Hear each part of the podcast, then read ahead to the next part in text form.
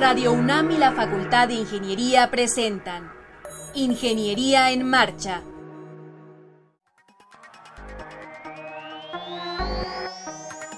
Un espacio dedicado a la divulgación del quehacer de la Facultad de Ingeniería. Ingeniería en Marcha. Le informamos sobre las innovaciones tecnológicas y de investigación.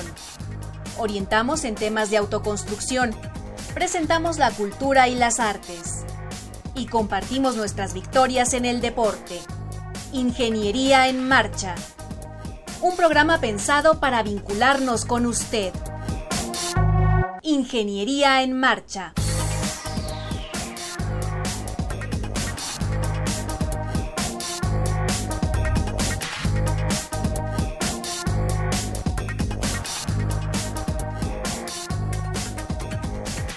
¿Qué tal amigos? Me da muchísimo gusto estar con ustedes. Soy Alejandra Torres y esto es Ingeniería en Marcha. Me acompaña en la conducción mi compañero Rodrigo Sepúlveda. ¿Cómo estás, Rodrigo? Muy bien, Ale, con mucho gusto de saludarte en este programa Lo mismo que digo. es el 29, es el programa número 29 del año, Sí. estamos en pleno verano. Este programa es grabado, es un programa grabado previamente, estamos en pleno periodo vacacional de la UNAM, debemos de estar ahorita disfrutando, a lo mejor hasta escuchándonos, quién sabe. ¿Quién sabe? ¿Quién sabe? Vete tú a saber. Pero por lo pronto nos da mucho gusto que, que la gente que nos acompañe, que nos sigue en esta transmisión, pues lo haga durante los 60 segundos que dura Ingeniería en Marcha. Pero también tenemos página web y nos pueden seguir por ese medio. Sí, así es. Eh, les recomendamos que nos sigan vía Facebook, que nos, que nos sigan en la página web que es www.enmarcha.unam.mx. Y en esta ocasión, pues no hay teléfono, evidentemente, porque ya lo, lo citabas bien, es un programa grabado. Sí, fíjate, Ale, el programa va a estar muy bueno. Vamos a tener cuatro bloques, tenemos muchos invitados, va a estar muy movido, muy dinámico. Primero van a estar eh, los alumnos Eric Avilés Jaimes, que es de la carrera de ingeniería, está estudiando ingeniería eléctrica y electrónica. Nos van a hablar de un poco de la ingeniería y de la música, es una pasión que tenemos varios ahí en la facultad. También nos acompaña Gabriel Ramírez, él, es miembro de, de la banda que ellos eh, formaron, él es estudiante de economía. Posteriormente van a estar los alumnos Hugo Alejandre Alejandri Mercado y Angélica Bustamante. Ellos nos van a hablar de un nuevo capítulo que acaban de integrar, el capítulo estudiantil minero. Posteriormente está el maestro en, ingen- en ingeniería Alberto Herrera Martínez. Él nos va a hablar de un conmutador óptico micromecánico de tipo MEMS que desarrolló y patentó en conjunto con el doctor Kors- Korstayev. Se pronuncia como se puede, Rodrigo. Eh, mira, en la Facultad de Ingeniería le dicen Sergi. Así nada más. Sí, yo lo conocí así, es que es su nombre de pila, el doctor Seiji de la Facultad de Ingeniería. Y finalmente está el maestro Óscar Herrera, y él nos va a hablar del cuarto programa de la temporada de verano de la Orquesta Sinfónica de Minería, así que no se mueva y acompáñenos. 225 años formando ingenieros. 1792-2017. Facultad de Ingeniería.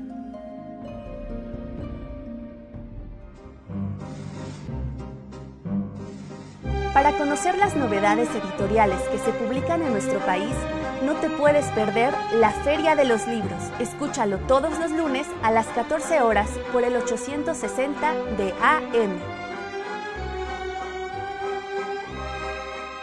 Ahora tengo mucho gusto en presentar a Eric Avilés Jaimes. ¿Cómo te va, Eric? Bienvenido. Hola, ¿qué tal? Mucho gusto. Eh, gracias. No, hombre, al contrario. Y también está con nosotros Gabriel Ramírez. Gabriel, ¿cómo te va? Hola, muy bien. Bienvenidos. Muchas gracias. Muchas gracias. Bueno, a ver, cuéntenmelo todo. Ustedes son estudiantes de la UNAM, tú, Eric, de la Facultad de Ingeniería. Así es. ¿Qué carrera cursas y en qué semestre estás? Estoy estudiando Ingeniería Eléctrica Electrónica. Eh, voy cursando el cuarto semestre, bueno, pasando a quinto. Y pues mi gusto musical viene desde pues, hace unos siete años que empecé a interpretar eh, música con un instrumento. ¿Y qué instrumento tocas? Eh, bueno, ahorita actualmente toco la guitarra y el bajo, pero empecé con la guitarra. ¿Desde cuándo empezaste a, a- a- tocar algún instrumento? ¿Cuántos años tenías? Pues fíjate que fue algo chistoso. Em, tenía como 12 años y en un cumpleaños una hermana, bueno, mi hermana me regaló una guitarra, en la cual dejé arrumbada mucho tiempo en un cuarto porque pues no sabía tocarla, entonces la dejé arrumbadas. Eh, pero pues después, pues, la adolescencia, el gusto por la música, las bandas de rock y todo eso, pues como que me guiaron a, a querer aprender a tocar la Ya guitarra. me acuerdo que tengo por ahí una guitarra. Ajá, de ¿Y, hecho dónde, sí. ¿Y dónde aprendiste a tocar? Sí, sí. Eh, entré, nu- nunca entré a una escuela formal de música. Em- empecé yendo a clases en una casa de cultura y cerca de, de su casa. Gracias. Y así fue como empecé a, a aprender un poquito de la guitarra y pues sí me considero también un poquito más empírico. O sea, que lo que a ti te iba gustando, lo ibas interpretando, empezabas a buscar partituras, las sacabas. Sí, sí, de hecho sí, este, tuve la fortuna de, de que mi primer maestro, el, el que me enseñó a tocar guitarra, estaba estudiando música aquí en, en el conservatorio. Mm. Entonces, pues nos enseñó a leer partituras, a un poco interpretarlas, no a un nivel profesional, pero pues las bases para, para pues aprenderlo bien. Claro. Y en tu caso, Gabriel, Sí. eh, eres estudiante de la Facultad de Economía. ¿En qué semestre estás? Yo estoy en cuarto semestre también y voy a pasar a quinto. A quinto. ¿Y qué instrumento tocas? Eh, yo igual quería, bueno, tenemos como una tendencia ahí en la banda que hay algunas canciones que no podemos interpretar, no sé, en este caso en guitarra o en bajo. Entonces Eric y yo nos campechaneamos, por así decirlo, la guitarra y el bajo. Ah, muy bien. Muy bien. ¿Y cuándo empezaste a, a tocar eh, el bajo o la guitarra? Mm, yo empecé cuando entré a CCH a los 15 años más o menos. De hecho, creo que, bueno, Eric, Eric y yo ahí nos conocimos en CCH, entonces fue como una influencia para mí. ¿Los dos estaban en el mismo? Ajá. ¿En qué. CCH? En CCH Sur. Nos conocimos ahí, entonces este, veía que él tocaba la guitarra y como esas ideas, ¿no? Que luego surgen de hay que formar una banda. Entonces, pues ya fue cuando aprendí a tocar guitarra. Oigan, ¿cómo se llama su grupo? Red Light. Ándale. que es un nombrecito. eh, pues la banda ya estaba más o menos hecha El que mejor canta. en CCH, y con otros dos compañeros que. Eh, mi otro amigo que toca la batería, él estudia en la Facultad de Odontología. Y el otro A ver, guitarrista. pero no, Eric. ¿Cómo que mi otro amigo? A ver, dime quiénes integran la banda. A ver. Ah, la bueno. banda se llama y la componen. Ah, bueno, la banda se llama Red Light. Y bueno, la guitarra principal la compone Ismael Telésforo. Él está estudiando ingeniería en alimentos en el Politécnico. Sí. La compone Mauricio. Él está estudiando odontología en la Facultad de Odontología aquí en la UNAM, en CEU, de mi compañero Gabriel. Gabriel. Y yo, Eric, en la Facultad de Ingeniería. Pero antes de que fuera todo esto, nosotros ya teníamos como un proyecto. Eh, les comento que Mauricio, Ismael y yo ya nos conocíamos desde mucho antes, desde secundaria, la pr- primero de secundaria. Y a Gabriel ya lo integramos cuando, cuando lo conocí, cuando empecé a tocar en CCH. Entonces, posteriormente nosotros ya teníamos como tres años intentando hacer una banda, pero pues eh, al principio era como, ¿tú qué tocas? No, la guitarra. ¿Y tú qué tocas? Ah, la guitarra. ¿Y tú qué tocas? Ah, también la ¿Y guitarra. alguien canta? ¿Alguien canta, Gabriel? Este, sí, Eric es el que canta en nuestra banda. ¿Y sí? ¿Lo hace bien o hay dos, tres? Pues creo que de todos es el, El, el menos peor. ¿Y qué les gusta eh, interpretar? ¿Qué tipo de, de, de rolas tocan? Pues al principio, como creo que como cualquier otra banda, iniciamos con covers. Sí. Y teníamos como una tendencia más como indie rock, ¿no? Rock alternativo. Y este, ya llega un punto en el que los covers te aburren y empiezas a querer a sacar tus propias canciones. Entonces, igual nuestras canciones como que siguen una tendencia similar a lo que tocábamos antes. Ujú. Bueno, el día de hoy, Erika Vilés eh, trajo su, su guitarra y nos va a interpretar algo y le vamos a pedir que traiga su instrumento, claro. se aliste y eh, mientras Gabriel nos va a decir qué vamos a escuchar. Ok, bueno, esta canción la compusimos eh, en una tarde de ensayo. Esta canción se llama Luz Estelar. Y pues bueno, espero que les guste. ¿En qué año la, la compusieron? La compusimos en 2015, me parece. En el 2015. Bueno, pues esta es la banda que se llama Red Light. Red Light.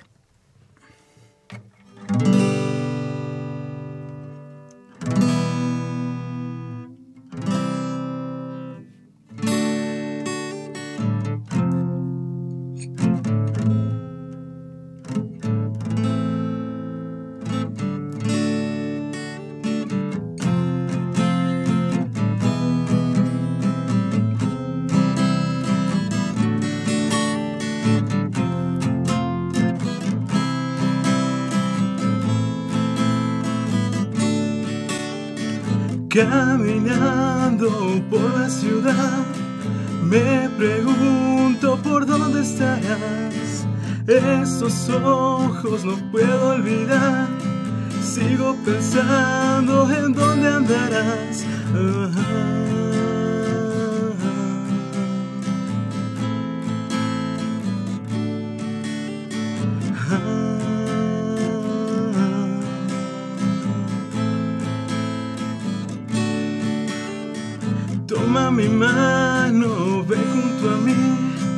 Si no sabes, yo te enseño a volar. Piérdeme el miedo, acércate más. No te preocupes, no te voy a soltar.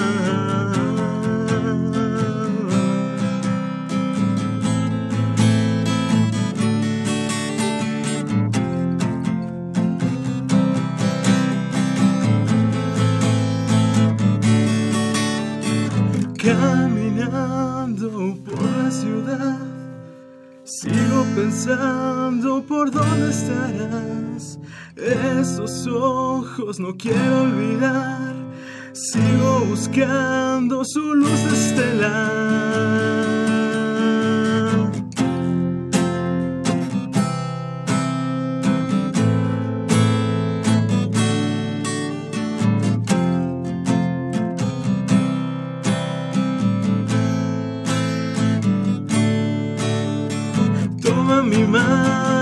Acércate más. Si no sabes, yo te enseño a volar. Piérdeme el miedo, ven junto a mí. Y no te preocupes, no te voy a soltar.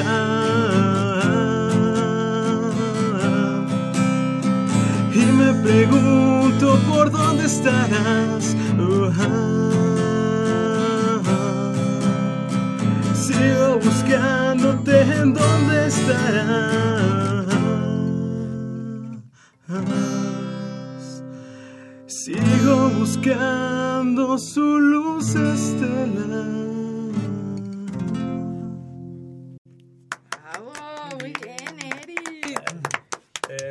Yo tenía un poquito que no tocábamos esta canción. Claro, esta canción fue un eh, intento de semiacústico. Eh, la canción en sí está compuesta por una guitarra principal, el bajo, la batería y un acompañamiento. Tenemos este eh, el guitarrista, la guitarra principal, mi compañero tiene un talento muy bueno para los riffs. Entonces él le mete un, un este un acompañamiento muy que suena muy muy padre. eh, Pues a mí me gustó canción. mucho. Entonces, A mí me gustó mucho, pero si tú prometes que esto Es suena mejor, mucho es mejor, pues está- te lo vamos a creer. sí, la verdad es que pues no somos músicos profesionales, no nos dedicamos a esto, eh, pero nos gusta mucho hacerlo. Claro. ¿En qué momento eh, ensayan, Gabriel? Pues normalmente lo hacemos los fines de semana. eh, ¿Y en dónde?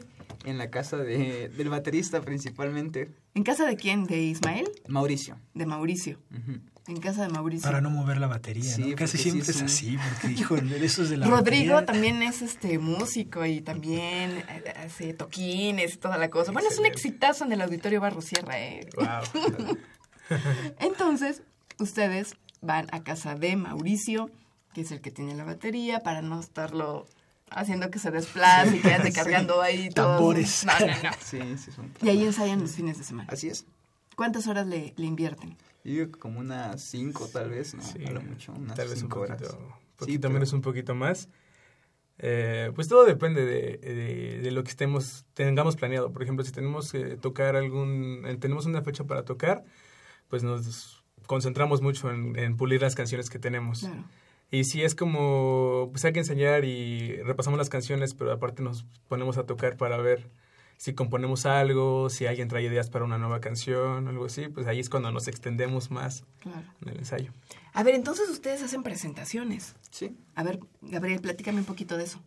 Pues la presentación más reciente que tuvimos, y ya tiene rato, fue en CCH Sur. Nos invitaron a tocar unos compañeros a la explanada del CCH y ahí fue donde, donde tocamos.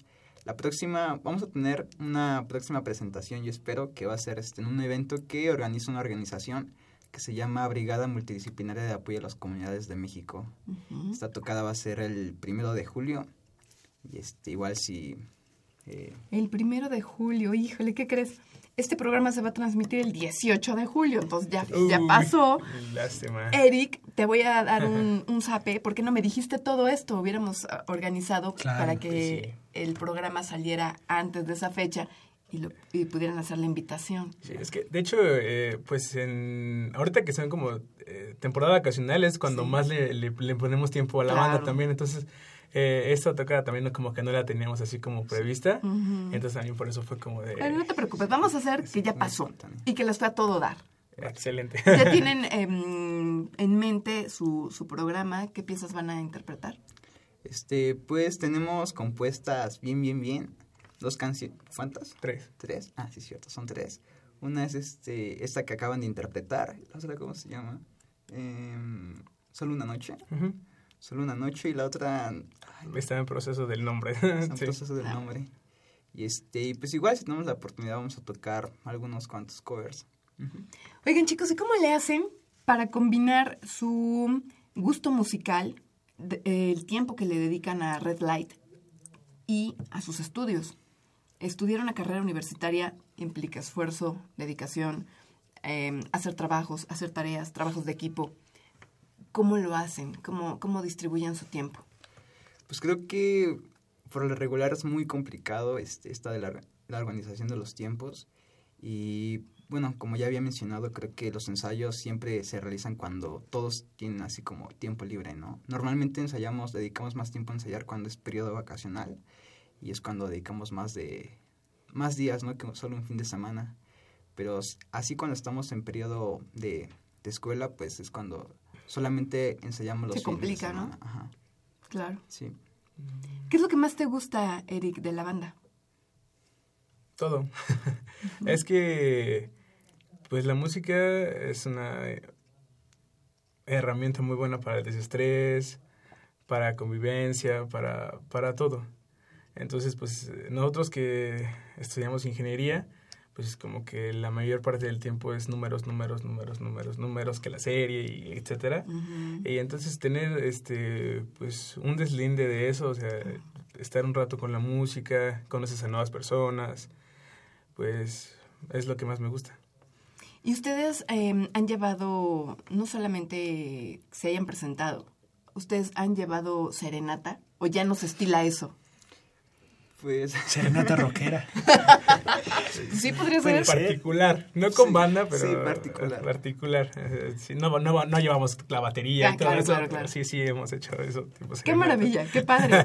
Eso está muy Sí. bien. Nos sigue gustando eso a las mujeres. Sí. bueno. ¿no? Y es un plus, ¿no? Sí. ¿no? ¿No les ha sido sencillo conquistar a una chava con música? mm, Pues sí. creo que es un factor como un, un plus. Sí, es, tú es, es un plus. Llegas a, a declararte una chica con flores y puede que te diga que sí, pero llegas a declararte una chica con flores y una canción. Hay más hay probabilidades. probabilidades, sí, sí. Chavos, estuvimos encantados de la vida que vinieran a Ingeniería en Marcha. Sí, qué bueno que estuvieron aquí. Por favor, regresen. Hay que organizarnos. Cuando tengan una- tocada, nos avisan y lo difundimos aquí en los micrófonos de Radio UNAM. ¿Les parece? Sí, y ustedes, muchísimas gracias por la invitación. Nada que agradecer, fue un gustazo. Muchas gracias a Gabriel Ramírez, estudiante de la Facultad de Economía, y a Eric Avilés, estudiante de la Facultad de Ingeniería de la UNAM. Muchas gracias. Les compartimos que en el portal web de la Facultad de Ingeniería se han publicado los documentos, acuerdo por el que se establecen políticas institucionales para la prevención, atención, sanción y erradicación de casos de violencia de género en la Universidad Nacional Autónoma de México, y protocolo para la atención de casos de violencia de género en la UNAM. Están a su disposición a través del botón de acceso Igualdad de Género ubicado en la página de inicio del portal web de la FI www.ingeniería.unam.mx Estás en Ingeniería en Marcha. El programa radiofónico de la Facultad de Ingeniería. Si deseas escuchar el podcast del día de hoy y los de programas anteriores o descargar el manual de autoconstrucción, entra a nuestra página www.enmarcha.unam.mx. Estamos de regreso con ustedes, amigos, y ahora nos acompañan en cabina Angélica Bustamante. ¿Cómo estás, Angélica? Muy bien, gracias. ¿Y ustedes? Muy bien. Todo dar. Y Hugo Alejandri Mercado. ¿Cómo estás, Hugo? Muy bien también. Gracias por la invitación. Qué bueno que están aquí en Ingeniería en Marcha. Nos van a hablar de un nuevo capítulo que están que, que conformaron, que es eh, que es de, de- de la parte de los estudiantes mineros. No solo mineros, también todos los involucrados en ciencias de la, Tierra, Ok. este, geólogos, geofísicos y todos los interesados en la industria minero-metalúrgica. ¿Cómo se llama el capítulo? Es el capítulo estudiantil minero-metalurgista y como seudónimo, para más rápido y fácil, el capítulo minero. Capítulo minero es pa- para los cuates, ¿no? Para los Eh, No cuates. es el oficial, pero es el para los cuates. Exactamente. Muy bien. Y platíquenos un poco, pues, cómo surgió. Eh, Supongo que había un hueco ahí, ¿no? En los capítulos estudiantiles estaba es- este, esta parte faltante y ustedes lo conformaron. Platíquenos un poco ese, el origen del capítulo. Claro, este, en la carrera existe la Sociedad de Alumnos Ingenieros Mineros y Metalurgistas. Pues bien, la parte que vinculaba al estudiantado con la Asociación de Ingenieros de Minas, Metalurgistas y Geólogos de México este, estaba fallido, ¿no? no había tanta relación. Entonces, un compañero del semestre pasado, que fue el presidente de la SAIM, este, me invitó a formar parte de este capítulo. Esto es en octubre del año pasado, octubre del, del 16. Y dije, claro, adelante, este, que se haga, pero dime qué actividades vamos a hacer y todo eso. No, pues lo importante era dar difusión de la asociación y más aún, más importante aún, que los estudiantes se involucraran dentro de la sociedad y conocieran a los profesionistas de la minería. Tú eres el presidente de este capítulo minero. Efectivamente. Y Angélica, ¿tú qué papel eh, desempeñas dentro de este capítulo? Eh, soy la coordinadora de eventos. Me encargo pues de tener eh, cierto contacto y, la di- y un parte de la difusión para hacer conocer estos eventos. ¿Qué tienen planeado para, para estas fechas eh, próximas? Eh, pues primeramente ya eh, en agosto viene la bienvenida a la generación 2018. Eh, se va a hacer un recorrido y, apart- y partiendo de ese recorrido vamos a tenemos creado una actividad que se va a hacer- llamar eh, En busca del tesoro, que a través de pistas se les va a proporcionar un mapa y a través de pistas tienen que eh, solucionar acertijos para al final pues llegar a un premio. Una, es- una especie de rally, ¿no? Una Sí, una especie de rally. Pero el recorrido es de la Facultad de Ingeniería. Ajá, para conocer todas las instalaciones, tanto el campus central como las instalaciones que los laboratorios que tenemos como parte de la carrera. Y eso es para integrarlos, para que se conozcan, que sea más sencillo ubicar qué laboratorio van a tomar, dónde está la biblioteca. Ajá, los salones, bueno, primeramente nosotros pasamos por el anexo, entonces está un poquito retirado de El la... conjunto sur. Bueno, el conjunto sur. sí, Pero también se le llama buena anexo, muy querido el anexo, ¿no? sí, la coladera, como le dicen a también. Coladera. Eso no me la sabía, Rodrigo, ¿tú? No, yo no lo había escuchado. Yo creo que es de reciente creación. Exactamente. Yo A ver, entré, yo ¿por tengo qué, dos por qué la coladera, Angélica? Porque ahí es donde se quedan todos los que no pasan las materias de Sí, sí, sí. Entonces, Pero yo creo que es más o menos nuevo, ¿eh? no, No pues, sé. Cuando yo entré ya hace dos años y medio, Bueno, pues, pero es que estás, estás nueva. Dos años. Dos años no es nada. Dos años. Lo que te falta, espérate. Quizá. Entonces, en la coladera. Sí, en la coladera. O sea, Entonces, los van a llevar también a que conozcan eh, esa parte de la Facultad de Ingeniería. Sí, claro. Y pues los laboratorios que no es conocido, el de metalurgia, que está un poquito escondido. Y pues, eh, pues sí, para que se eh, tengan una convivencia, ya que somos muy pocos en la... eh, ha incrementado, pero seguimos siendo muy pocos. Entonces creo que tiene que haber una buena relación entre todos nosotros. Claro. Además, a mí me gustaría comentarle al auditorio que la Facultad de Ingeniería es muy grande. Hay Sí. por lo menos, seguro, seguro, 10 edificios, pero creo que me estoy quedando corta. Y además están desperdigados, pues, o sea, no es que estén concentrados en un solo lugar, sino que está bastante extendida el área, el área que cubre la facultad. Y además, también, eso es en Ciudad Universitaria, pero también en, las, en la zona centro, en el, en el centro histórico, pues está el Palacio de Minería, este, el Real Seminario. el Real Seminario de, de Minas, que es bien 89. importante. Ay, mira, se nota que son de Minas. Sí, sí, sí. Oigan, y, y el rally se van, se van hasta allá, ¿no? No, Pu- pu- puro CEU. Sí, está bien. Estaría bien, ¿no? Ir. Estaría Sí, padre. también Llegar estaría hasta padre. allá. Estaría padre. Bueno, sí. eso es para integrarlos, que se conozcan. Bien decías, Angélica, que, que mm, en las carreras de ciencias de la Tierra el número de, de alumnos de nuevo ingreso es, es poco, es reducido. Sí. Ustedes cursan eh, la carrera de minas. ¿Qué le podrían decir a los chavos que están por elegir alguna carrera ¿qué hacen ustedes? Enamórenlos de su carrera. Véndala, Capten. véndala. Exactamente. Pues A ver, Hugo. la minería, la minería es donde se empieza todo. Este, todo nuestra vida cotidiana está lleno de, de, de materiales que se hace a partir de la minería. Este, por ejemplo, una silla, una pasta de dientes, el automóvil donde tú te mueves, el celular el, cual, con el cual te comunicas, ¿no? Es muy apasionante, ¿por qué? Porque tú estás siguiendo la pista de dónde se encuentra el mineral, dónde se encuentra el, el metal o, o el, el material industrial que quieras. Entonces, desde ahí, desde el aspecto geológico, el buscar es, es bonito. Después, ahora, ¿cómo lo vas a extraer? ¿Cómo vas a entrar al corazón de la montaña a extraer esas vetas, esas venas de, de la cual tú te vas a, a enriquecer, ¿no? Este, y después de ello, metalúrgicamente, extraerlo, ¿no? En soluciones o por medios gravimétricos o de flotación ya en términos más técnicos, ¿no? Entonces es muy apasionante, muy bonita. Eh, yo creo que minas es una de las profesiones más, más bonitas que hay en este mundo. Pero además también, si, si les gustan las prácticas de campo, en cualquiera de Ah, las carreras es- que es se estar paren, ahí, ¿no? Sí. Y conocer, y conocer, viajar. Este, muchos de los pueblos mágicos de México se, se inician a través de la minería. ¿Qué, qué, qué pueblos han conocido, Angélica? Pues yo nada más he ido hasta ahorita a, a Real del Monte, hay uno en el Estado de México, Molango. Eh, ¿En dónde está Tizapa? En Estado de México. Bueno, pero no me acuerdo el municipio, claro. Y bueno, hasta ahorita ellos son los que he conocido por parte de, de mi carrera. Claro. ¿Tú, Hugo? Eh, Zacatecas, este, lo que es este, la ciudad de Zacatecas, la mina del Edén, que ya es un museo, este Fresnillo, que también es en Zacatecas, el Oro en el Estado de México, rumbo a Michoacán, este, no olvidemos Atasco Guerrero, Claro. eh, Real del Monte, ya lo mencionaste, en Hidalgo, y pues son las que conozco. Bueno, a ver, cuéntanos ahora lo que viene para, para este capítulo minero, las actividades. Ya nos hablaban de la primera que es para integrar a los chicos de nuevo ingreso Claro. de la carrera de Ciencias de la Tierra, específicamente los mineros. ¿Qué más van a tener? ¿Qué más? Aparte de la bienvenida, tenemos una jornada de metalurgia, que es este, junto con los ingenieros químicos metalúrgicos de la Facultad de Química, haremos eh, una presentación.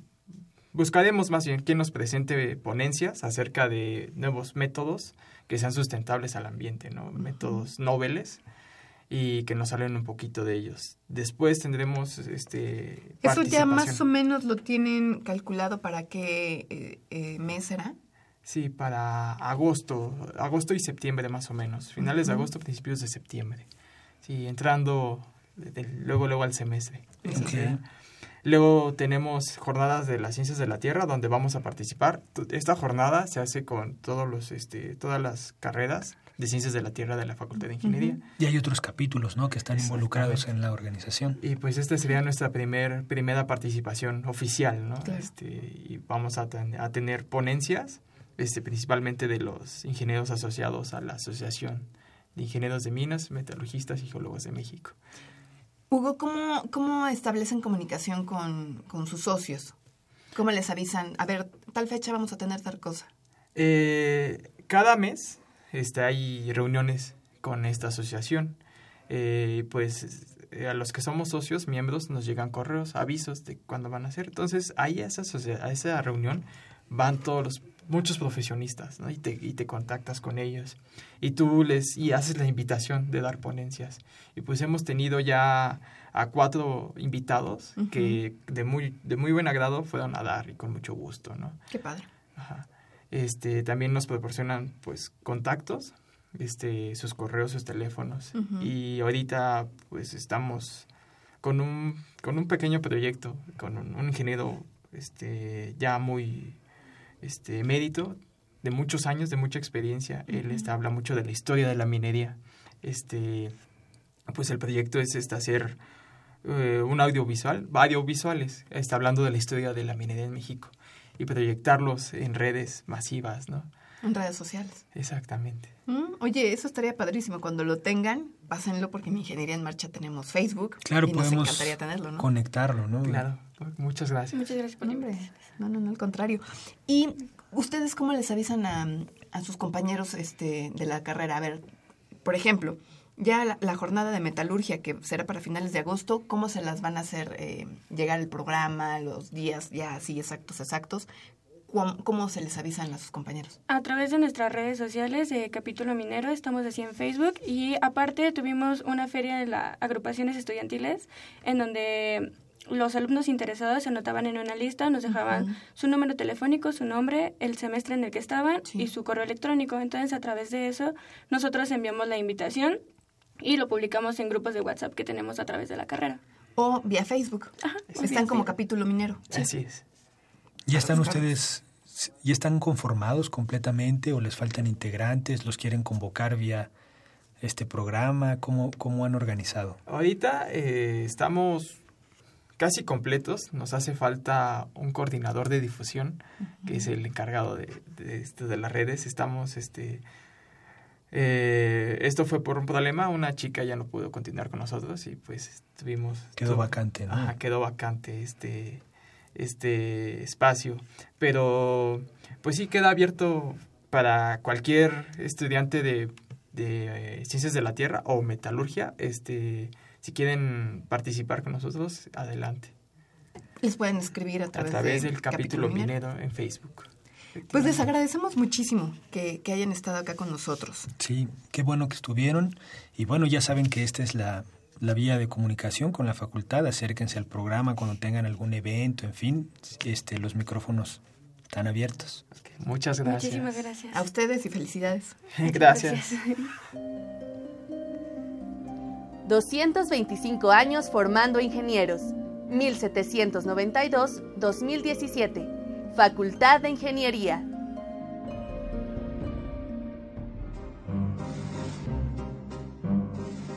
Para conocer las novedades editoriales que se publican en nuestro país, no te puedes perder la Feria de los Libros. Escúchalo todos los lunes a las 14 horas por el 860 de AM.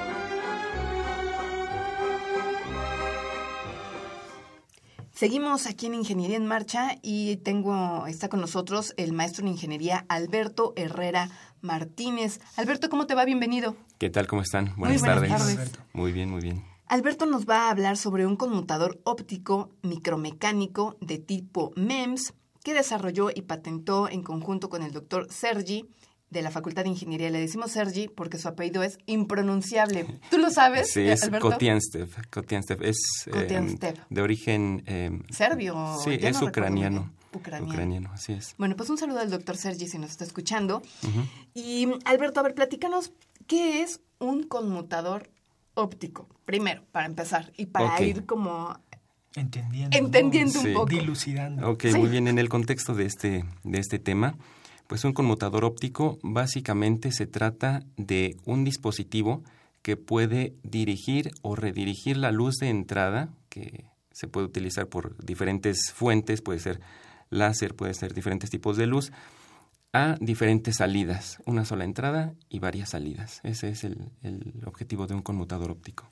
Y que puede ser salidas como para uso de internet, uso del teléfono. de Correcto. Televisión. Correcto, exactamente. Además de eso, también puede ser utilizada para fines de, por ejemplo, de medición de intensidades de luz, en donde no lleva una información codificada, pero eh, podemos hacer mediciones de, por ejemplo, donde hay atenuación. Y no necesariamente tiene que ser un, sistema de comunicaciones. Este tipo de conmutadores ópticos también pueden utilizarse en redes de sensores. Eh, otro de los trabajos en los que se está teniendo interés en, el área donde yo estoy haciendo el posgrado es em, en estructuras de, de concreto. Se meten fibras ópticas, se mete hay un- una intensidad de luz y del otro lado se observa qué, qué tan intensa es la luz. Si hay disminución, significaría que em, la estructura puede estar eh, doblándose. Entonces, con un conmutador eh, óptico podemos hacer que muchas de esas fibras ópticas se alimenten con una sola fuente de luz y del otro lado pueden hacerse las mediciones necesarias. Ok. ¿Y, y qué es, eh, qué implica que sea micromecánico y, Ok. el- y de tipo MEMS, que es la segunda parte del? Interesante, sí. Sí. Eh, MEMS se refiere a Microelectromechanical Systems. Entonces, eh, el dispositivo que sea de tipo microelectromecánico involucra que es muy, muy pequeñito, del orden del, de las micras. Eh, eh, micromecánico significa que es, por 10 a la menos 6 metros. O sea, es algo muy, muy pequeñito. Si tomamos en cuenta, por ejemplo, que un cabello humano tiene de diámetro 60 micras, eh, bueno, varía, 60, 100, 120 micras, dependiendo. Eh, hablamos de dispositivos muy, muy, muy pequeñitos que la ventaja que tienen, pues, es que necesitan poca energía para funcionar. Además de que la actuación, el movimiento, es muy rápido. Oye, Alberto, ¿y con qué se trabaja para, o con qué herramientas? ¿Dónde se, se compran esas herramientas para manipular eh, los elementos que integran, por ejemplo, este conmutador óptico? ¿Y cómo se fabrica, no? Okay, sí. ¿En dónde? Sí, sí, sí, es muy interesante. Miren, ahí en la Facultad de Ingeniería hay un área que se llama UNAMEMS, que es un centro de, de, desarrollo, también existe en el CECADET. Eh, son son em, laboratorios que se dedican o se enfocan a la fabricación de microestructuras. Estas microestructuras no se realizan como nosotros normalmente construimos este, una mesa o una silla, sino que como se fabrican es por medio de depósitos de materiales se coloca una oblea de silicio, de algún material semiconductor, y a través de ella se van depositando diferentes grosores de materiales por medio de máscaras. Es decir, se van construyendo como si fueran pisos. Esos pisos eh, se colocan eh, una máscara, se le efectúa algún tipo de em, ah, fotosensibilidad, bueno, se le aplica una, una fotosensibilidad a los materiales, después se remueven esas capas y se deposita la siguiente capa. De esa manera se van haciendo figuras tridimensionales por medio de, pisos. Entonces podemos obtener eh, dispositivos muy, muy, muy pequeñitos que este, pueden ser eh, fabricados en, nuestros centros de, fabricación. ¿Es el caso del conmutador óptico micromecánico de tipo MEMS que ustedes patentaron? Eh, en este caso, bueno, es que una patente es un poquito complicado porque eh, lo interesante de una patente es justamente ser tan específicos para no dejar lugar a dudas del funcionamiento del dispositivo, pero por otro lado ser un poco más generales para poder eh, abarcar las diferentes eh, las diferentes ramas que, tiene el, dispositivo. Entonces, es un poquito complicado hablar de, de, la singularidad y también de la generalidad del dispositivo. Entonces, en la patente lo que planteamos es, eh, es un, un, dispositivo que puede ser fabricado por diferentes métodos. En este caso, bueno, por eh, los centros de, que tenemos ahí del UNAMEMS, podría, sí, claro, este, intentarse realizar el diseño. ¿En qué momento decidieron patentarlo? Ok, em, de el trabajo doctoral, yo entré eh, en el 2010, nos pusimos a trabajar bastante fuerte los primeros dos años en la, ah, la idea general de, de, lo que estábamos desarrollando, de lo que queríamos obtener. Y el doctor me dijo, bueno, pues es hora de investigar el, el estado del arte, que el estado del arte es, o el estado de la técnica es ver qué existe en el mercado alrededor de, pues de una nueva idea.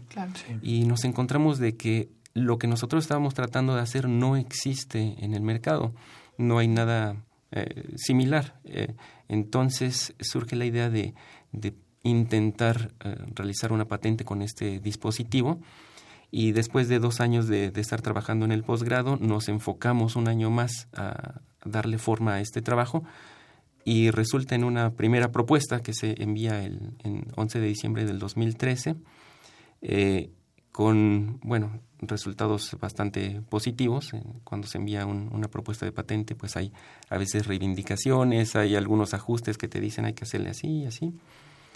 Y este ya a finales del 2016 nos dan la luz verde de que es un dispositivo original es un dispositivo que eh, tiene todo lo, lo, que es adecuado para poderse otorgar una patente. Y este y ya después de tres años en el 2016 a finales del 2016 nos dan el, el, oficio con el otorgamiento de la patente. Entonces resulta todo esto de un proceso primero de investigación después de verificación de, de, la, de la novedad y este y de saber que es inédito. Exactamente. Entonces que puede ser este utilizado en, en muchos eh, pues en muchas áreas de la ingeniería más o menos podrías platicarnos en qué áreas ya nos dijiste que por ejemplo en estructura se podría usar pero este en específico así tan pequeñito ¿En qué área sería este, útil y que no se puede usar uno de tamaño mayor? Bueno, en el estado del arte nos encontramos que existen muchos conmutadores ópticos que son funcionales, son eh, bastante utilizados en el ámbito de las telecomunicaciones, pero lo que nosotros encontramos es que son dispositivos difíciles de construir, son caros, son complicados, su principio de operación es complicado. Y el principio de operación del dispositivo que nosotros proponemos es muy sencillo, es bastante efectivo, es eh, simple de construir. económicamente? bueno, aquí sería cosa de, bueno, ver eh, quién, lo, quién lo puede fabricar. Hay eh, compañías, una compañía que se llama Memscap, que se dedica justamente a realizar los diseños. Tal vez se pueda hacer de manera un poco más artesanal, probando prototipos con las instalaciones que tenemos en la UNAM. Pero lo interesante de este dispositivo es que em, por medio de la oscilación, porque todos los dispositivos tienen una frecuencia de resonancia, por medio de la oscilación a una frecuencia de resonancia obtenemos un movimiento muy amplio con poca energía en el que puede ser eh, transmitida la señal a diferentes salidas y se puede utilizar, como les mencionaba, en redes de sensores, pero también en redes de, de conmutación óptica de Internet, de telecomunicaciones, de información. Entonces, en, realidad es muy amplio, se podría utilizar en muchas áreas. ¡Wow! Está tremendo, ¿no, Rodrigo? Sí, es increíble. Eh, no sé si te meten problemas con esta pregunta, pero ¿cómo, cómo, ¿cómo le hacen para que si transmite luz, que es lo que entendí, ¿no? que puede ser láser o otro tipo, del otro lado lleguen datos? Ah, sí, es muy, muy interesante. Eh, fíjate, los CDs, los DVDs, los Blu-rays funcionan igualito es una luz que está parpadeando, pero parpadea tan rápido que, bueno, pues a la vista humana no se puede distinguir. Eh, ese, ese, ese parpadeo de encendido y apagado es un tipo eh, de, conmutación. Sí, puede ser con 1-0. Y, y, ahí puedes recibir información binaria que después se eh, decodifica y obtienes información entendible por los seres humanos. Pero también dentro de esa mm, transmisión de luz no solamente es binaria, sino también puede ser este una transmisión de información de muchísimas señales que estén ahí mezcladas por diferentes métodos. Bueno, ya es un poquito meterse eh, más a, cómo se hace esta, este, esta codificación de las señales. Pero un ejemplo simple es, es ese, codificación de unos y ceros, ¿no? En los DVDs, en los CDs, pues no lo alcanzamos a ver, pero si lo vemos en el microscopio son hoyitos. El CD tiene hoyitos y cuando pasa el láser a través de esos hoyitos, es si hay hoyito, pues es uno. Y si no hay hoyito, no pasa la luz, es cero. Entonces, pero pasa súper rápido. Entonces, a través de ahí podemos recibir cantidades enormes de información, enormes, enormes de información. No, está padrísimo. Sí, claro. ¿Qué sigue para, para este proyecto, Alberto? Ya está la patente. ¿Y ahora qué sigue? Bueno, en este caso, eh, la Facultad de Ingeniería, el posgrado, eh, nos pide algún, algún material para poder obtener el, grado de doctor. Un material que puede ser en forma de un artículo arbitrado en una revista de eh, investigación científica o eh, una patente. En este caso nosotros eh, pretendemos realizar el examen de, de grado ya durante este año, no, no podemos tardar más, porque ya nos dieron luz verde con, con esta patente. Además de, este documento de patente, pues eh, el año pasado también eh, pudimos publicar eh, para un congreso en Praga este mismo principio de funcionamiento y ahora me encuentro trabajando en más artículos de investigación científica para ser publicados por este misma, con este mismo dispositivo. ¡Qué maravilla! ¿Te podemos seguir en, algún, en alguna red, em, alguna revista que ya haya publicado? alguien que esté interesado en, Entrar en contacto, ¿no? Sí, claro. Eh, yo les eh, comentaría que pueden acercarse a la Facultad de Ingeniería, eh, pueden ir al edificio de, de la DIE, en la parte de hasta arriba, en el último piso, está el UNAMEMS, que ahí se cuenta con equipo para la fabricación. También pueden acercarse con el doctor Sergi, que él, bueno, es un profesor titular de tiempo completo, da clases en, el posgrado, maestría, doctorado, eh, y pueden pedir más información allí, y si les interesa este tipo de tecnología o este tipo de investigación, ahí es eh, bastante fuerte, lo que se desarrolla es, es muy, muy, muy fuerte, muy formal. Oye, eh, Alberto, pues te agradecemos muchísimo que hayas venido a Ingeniería en Marcha, que nos hayas comentado de, de esta patente que es muy importante. Sí, claro. Que esperemos que ya pronto realices tu examen de doctorado. Sí, muchas Que gracias. te vaya a todo dar. Muchas gracias. Y que posteriormente regreses, regreses al programa y que nos cuentes de algún nuevo proyecto que tengas en, en puerta, ¿te parece? Claro que sí, sí, por supuesto, aquí estaré gustoso de venir cuando me digan. Pues nosotros encantados, ¿verdad, Sí, Rodrigo? claro que sí. Muy muchas, bien. muchas gracias y felicidades. Gracias. Les compartimos que en el portal web de la Facultad de Ingeniería se han publicado los documentos, acuerdo por el que se establecen políticas institucionales para la prevención, atención, sanción y erradicación de casos de violencia de género en la Universidad Nacional Autónoma de México y protocolo para la atención de casos de violencia de género en la UNAM. Están a su disposición a través del botón de acceso Igualdad de Género ubicado en la página de inicio del portal web de la FI www.ingeniería.unam.mx Estás en Ingeniería en Marcha, el programa radiofónico de la Facultad de Ingeniería. Si deseas escuchar el podcast del día de hoy y los de programas anteriores o descargar el manual de autoconstrucción, entra a nuestra página www.enmarcha.unam.mx. Estamos de regreso con ustedes y ahora nos acompaña en la cabina el maestro Óscar Herrera. ¿Cómo estás, Óscar? ¿Qué tal amigos Radio Escuchas de Ingeniería en Marcha? Como decimos siempre en esta época, el verano es sinónimo de buena música, buena música a cargo de la maravillosa Orquesta Sinfónica de Minería. Qué bueno que estás de nuevo con nosotros y nos vas a hablar ahora del programa número 4. Efectivamente amigos, esta semana, el sábado 22 a las 8 de la noche y domingo 23 de julio a las 12 del día, tendremos un programa muy interesante en la sala Nezahualcóyotl con Orquesta Sinfónica de Minería, interpretándonos música del compositor Félix Mendelssohn y del compositor Soltan Kodai. Muy bien, platícanos un poquito. eh, que- queremos que pues, el público se anime, se prepare. eh, ¿Cómo va a estar? ¿Qué es lo que viene? Y bueno, y como siempre seguro nos traerás alguna que otra anécdota de las composiciones. Por supuesto, me gustaría comenzar primero contándoles a los radioescuchas una leyenda francesa acerca del hada Melusina. Es una leyenda medieval francesa. Resulta que el hada Melusina era hija del malvado rey de Albania, Elinas, y del hada Presina. La hija Melusina, cuando se fastidió de este malvado rey, decidió encerrarlo en lo alto de una montaña y por ello fue condenada a que cada sábado Melusina, de la cintura para abajo, tendría cuerpo de serpiente. Así como el hombre lobo que cada luna llena se convertía en lobo, pues Melusina cada sábado, de la cintura para abajo, se convertía en serpiente. Era mitad serpiente y mitad mujer. Ocultó muy bien, muy bien esta maldición. Incluso se casó con Raymondin de Poitiers, para quien construyó el maravilloso castillo de Lusignan y muchas otras edificaciones. Pero Raymondin estaba intrigado porque su esposa no podía verlo los sábados.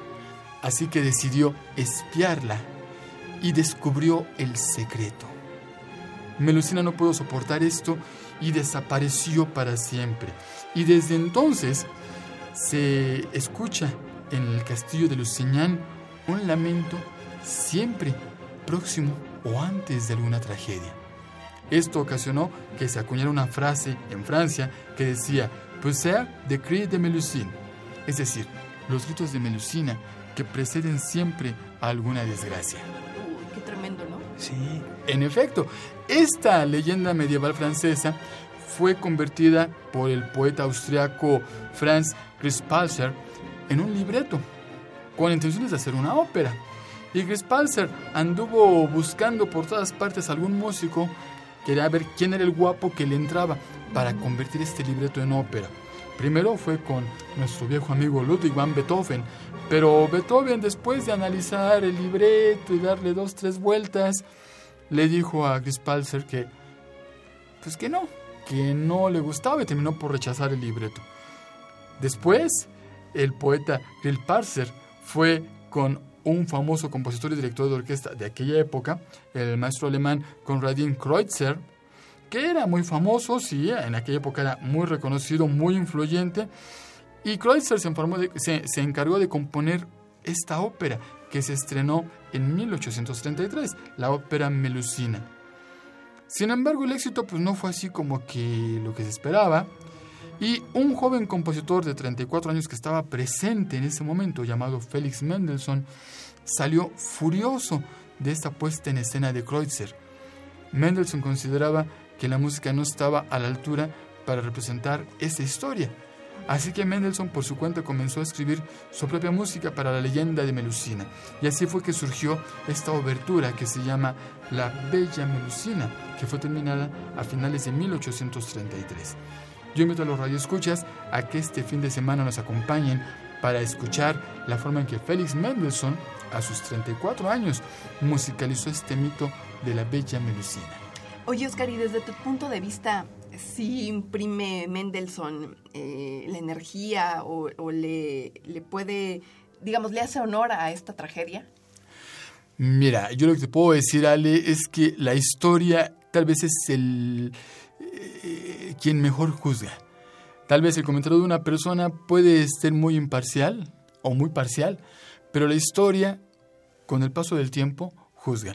En, actualmente, en la actualidad, Kreutzer está totalmente olvidado y, a la fecha, Mendelssohn es reconocido como uno de los compositores más grandes de Alemania. Incluso, ¿no? A colación de la siguiente obra que voy a mencionar, Mendelssohn, a pesar de que vivió en el siglo XIX, y nació en 1809, murió muy joven en 1847, a pesar de estar en el siglo XIX, eh, tuvo que sobreponerse a que durante la Alemania nazi, como había sido judío, los nazis erradicaron por completo la evidencia, la existencia de Mendelssohn.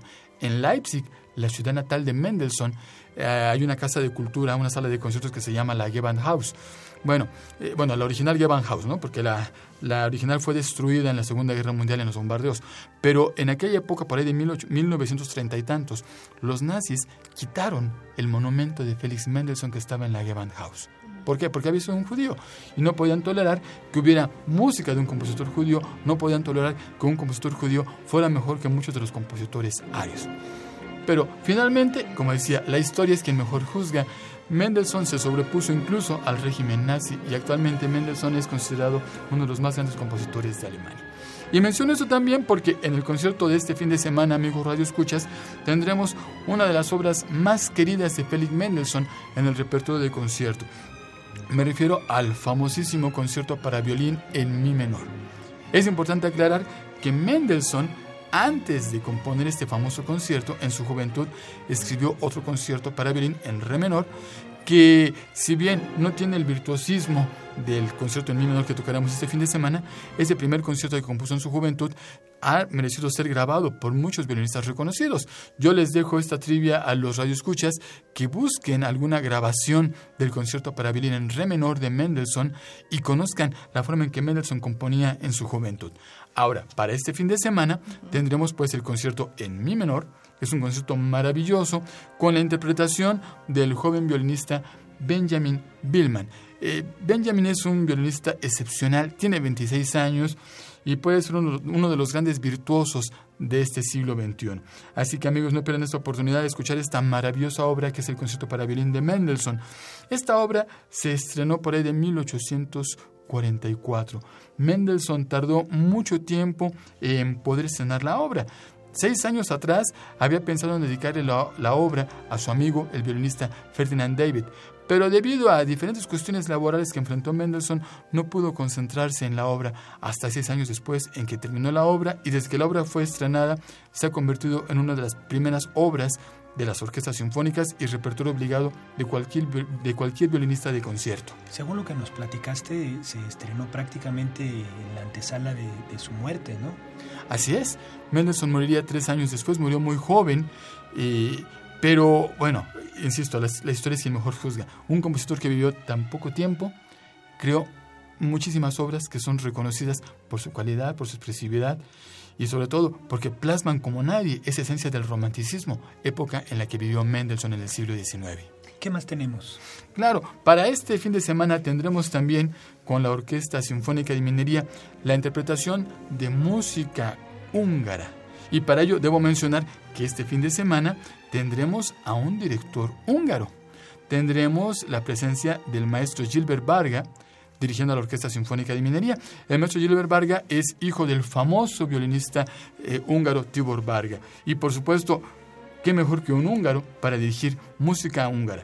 Me refiero a que presentaremos la suite de Harry Janos del compositor húngaro Soltán Kodály. A principios del siglo XX surgió en Europa un movimiento por rescatar la música autóctona en cada país. En algunos textos, en algunas fuentes, a la música autóctona se le refiere como música folclórica. Entonces, aclaro para que no tengamos después confusiones. En esta discusión que tendré ahorita con los radioescuchas les comentaré que música autóctona es lo mismo que música folclórica.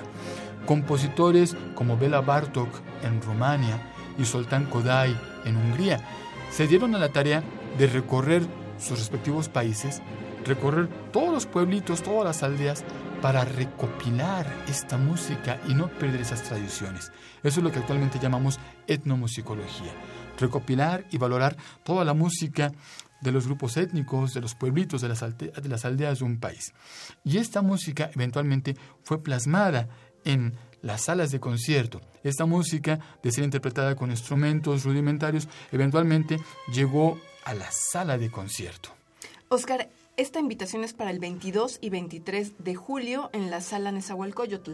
Así es, en efecto. Pero ustedes, me refiero a ti y al maestro Juan Arturo Brennan, el miércoles 19 de julio imparten una plática de apreciación musical. ¿En dónde y a qué hora? Por supuesto, Ale. Mañana, amigos Radio Escuchas, miércoles 19 de julio a las 7 de la noche, los esperamos en el auditorio de las oficinas del Infonavit, que está ubicado en Barranca del Muerto, número 280 a dos calles del Metrobús José María Velasco, a tres calles del Metro Barranca del Muerto. Ahí los esperamos para que de manera gratuita acompañen a nuestro Juan Arturo y a un servidor, donde explicaremos un montón de cosas, anécdotas y chismes de lo que tendremos este fin de semana. A todo dar, Oscar. Muchísimas gracias, te lo agradecemos muchísimo y ojalá que la gente pueda acudir y disfrutar de este concierto en la Sala Nesa. Claro que sí, amigos, nos vemos en la Sala Nesa el fin de semana. Bueno, pues ya se nos acabó el tiempo, Ale. se pasa bien rápido este programa. ¿Qué le vamos a hacer? Pues nada. No nos vamos sin antes agradecer en la producción a Pedro Mateos, en las redes sociales a Sandra Corona, en la página web a José Luis Camacho, en los controles técnicos a Miguel Ángel Ferrini. Continúen disfrutando de la programación musical que Radio UNAM tiene para ustedes. Hasta pronto. 225 años formando ingenieros. 1792-2017. Facultad de Ingeniería.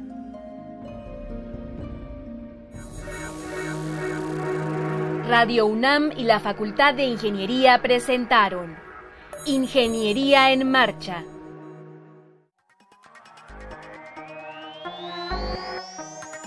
Un espacio dedicado a la divulgación del quehacer de la Facultad de Ingeniería.